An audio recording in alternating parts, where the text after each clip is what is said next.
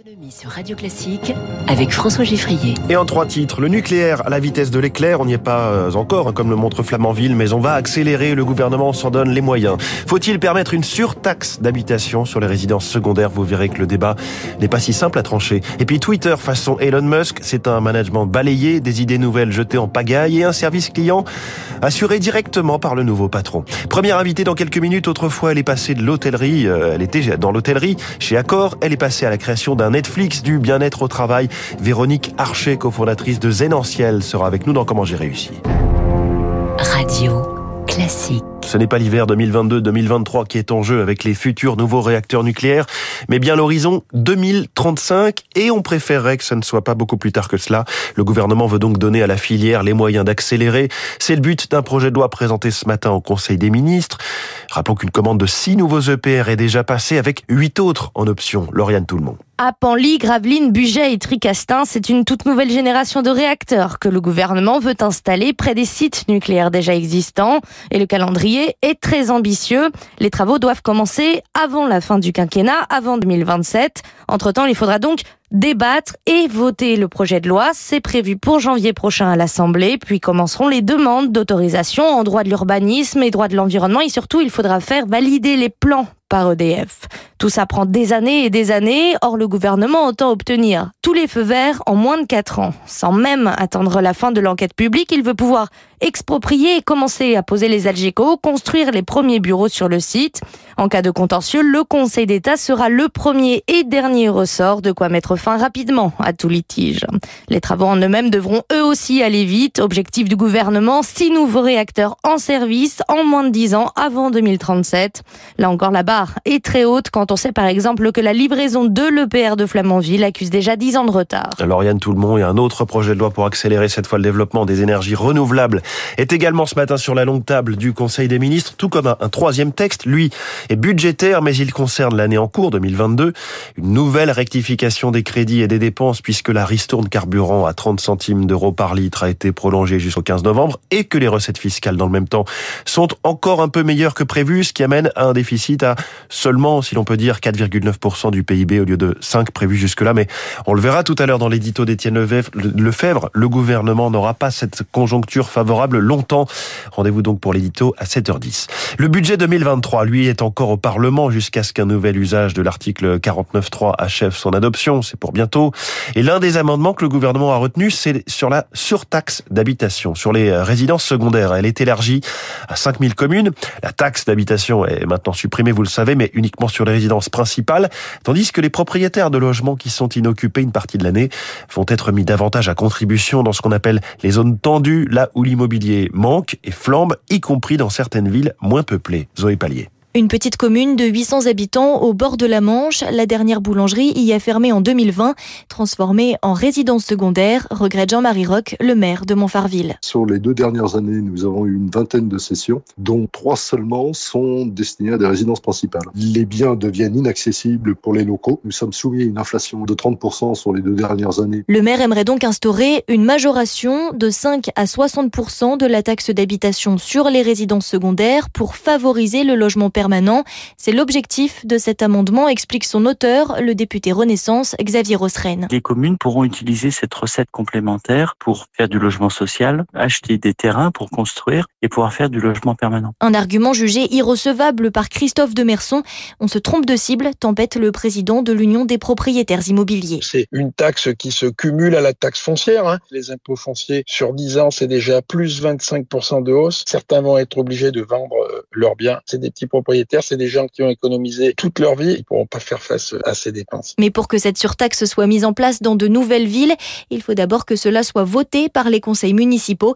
Et aujourd'hui, parmi le millier de communes déjà éligibles, moins d'une sur quatre y a recours. À propos d'immobilier, on lit ce matin dans les échos que les prix basculent à la baisse dans les grandes villes. C'est le cas de Paris, Lyon, Bordeaux, Rennes, Nantes, Strasbourg et Toulouse. En revanche, les prix restent orientés à la hausse à Marseille, Nice, Montpellier et Lille.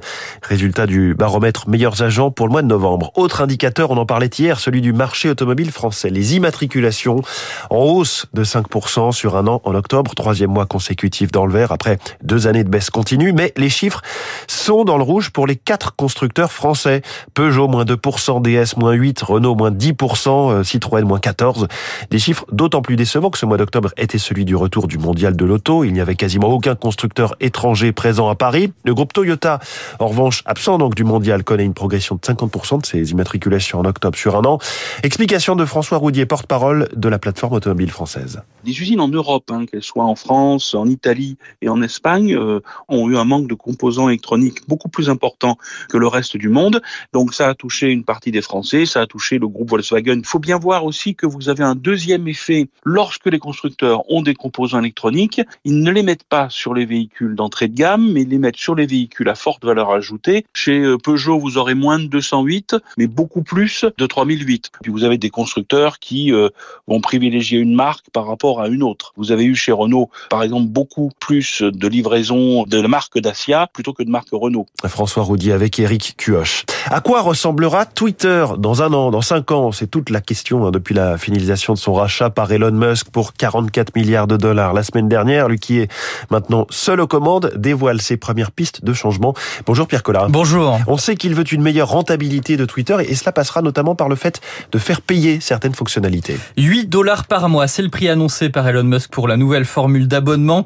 Pour ce prix, on a deux fois moins de pubs sur le réseau social, on pourra publier des vidéos et des audios plus longs, on sera prioritaire dans les réponses, les mentions et les recherches, mais surtout, et c'est ce qui fait débat, le compte sera automatiquement certifié. Jusqu'à présent, il fallait remplir un dossier pour obtenir euh, le petit logo bleu à côté de son nom. C'est actuellement réservé aux institutions, aux journalistes, aux élus euh, politiques et quelques personnalités publiques. Désormais, n'importe qui pourra obtenir ce sésame, il suffira de payer. Ceux qui refuseront de s'abonner pourraient perdre la certification qu'ils ont actuellement et ce sera a priori plus facile euh, d'usurper des identités de célébrités ou d'institutions. Alors les méthodes, euh, les méthodes appliquées par Elon Musk chez Twitter depuis quelques jours suscitent, euh, Pierre, pas mal de critiques. Et oui, déjà, il a commencé par licencier toute la direction et le conseil d'administration. Et puis d'après le Washington Post, il aimerait congédier aussi 75% des salariés actuels. Et on se demande comment il peut diriger lui-même le réseau alors qu'il gère déjà le géant Tesla, SpaceX et une multitude de startups.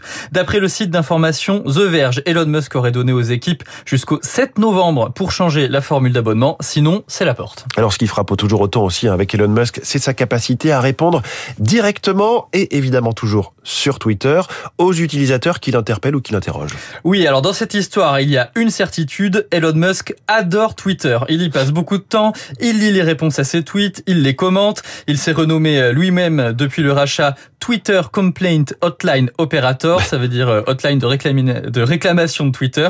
Et puis il continue d'être provoquant. Son dernier tweet, c'était il y a trois heures.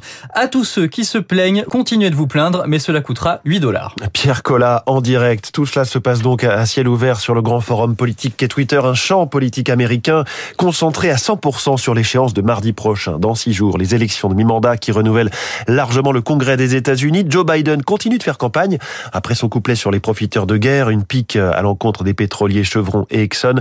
Le président démocrate s'en est pris il y a quelques heures au projet des républicains qui mettrait à mal, selon lui, toute la protection sociale américaine.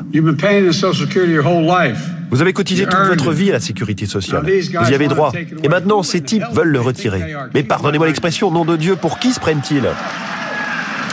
Les États-Unis, dont la Banque centrale, la Fed, est réunie depuis hier et jusqu'à ce soir pour son comité de politique monétaire. On s'attend à une nouvelle hausse de 0,75 points de pourcentage de ses taux directeurs.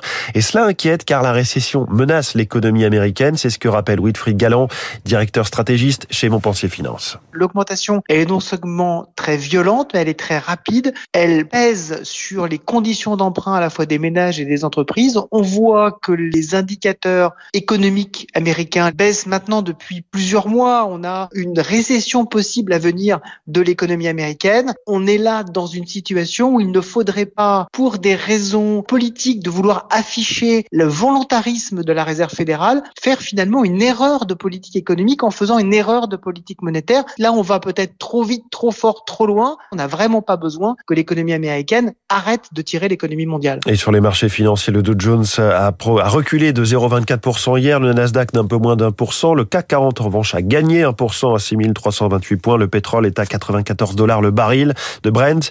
Et à Tokyo, le Nikkei est en ce moment en légère hausse de 0,33%.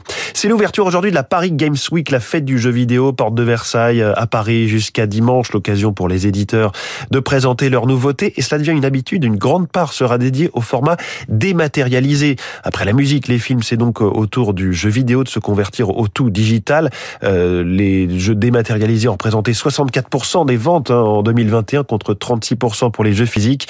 Une tendance amenée à se poursuivre, comme l'explique Ina Gelbert, directrice de Xbox France chez Microsoft. Depuis maintenant plusieurs années, on a une demande beaucoup plus forte sur du format digital qui permet d'avoir une facilité de jeu. On lance sa console, on n'a pas à se lever, à changer de disque dans sa console quand on veut passer d'un jeu à un autre. Ce qu'il faut savoir, c'est qu'on a effectivement des ventes très fortes lors de la sortie du jeu, mais ce qui est énormément consommé par la suite, ce sont les nouvelles saisons, le nouveau contenu qu'on va proposer dans un jeu, et ça se fait majoritairement sous format digital. Je pense que l'industrie du jeu vidéo suit la tendance qu'on a pu observer dans d'autres industries culturelles, et c'est vrai que finalement avoir un format digital, ça permet de proposer un format qui est plus écologique aussi dans sa production et dans sa distribution. Il est 6h47 sur Radio Classique.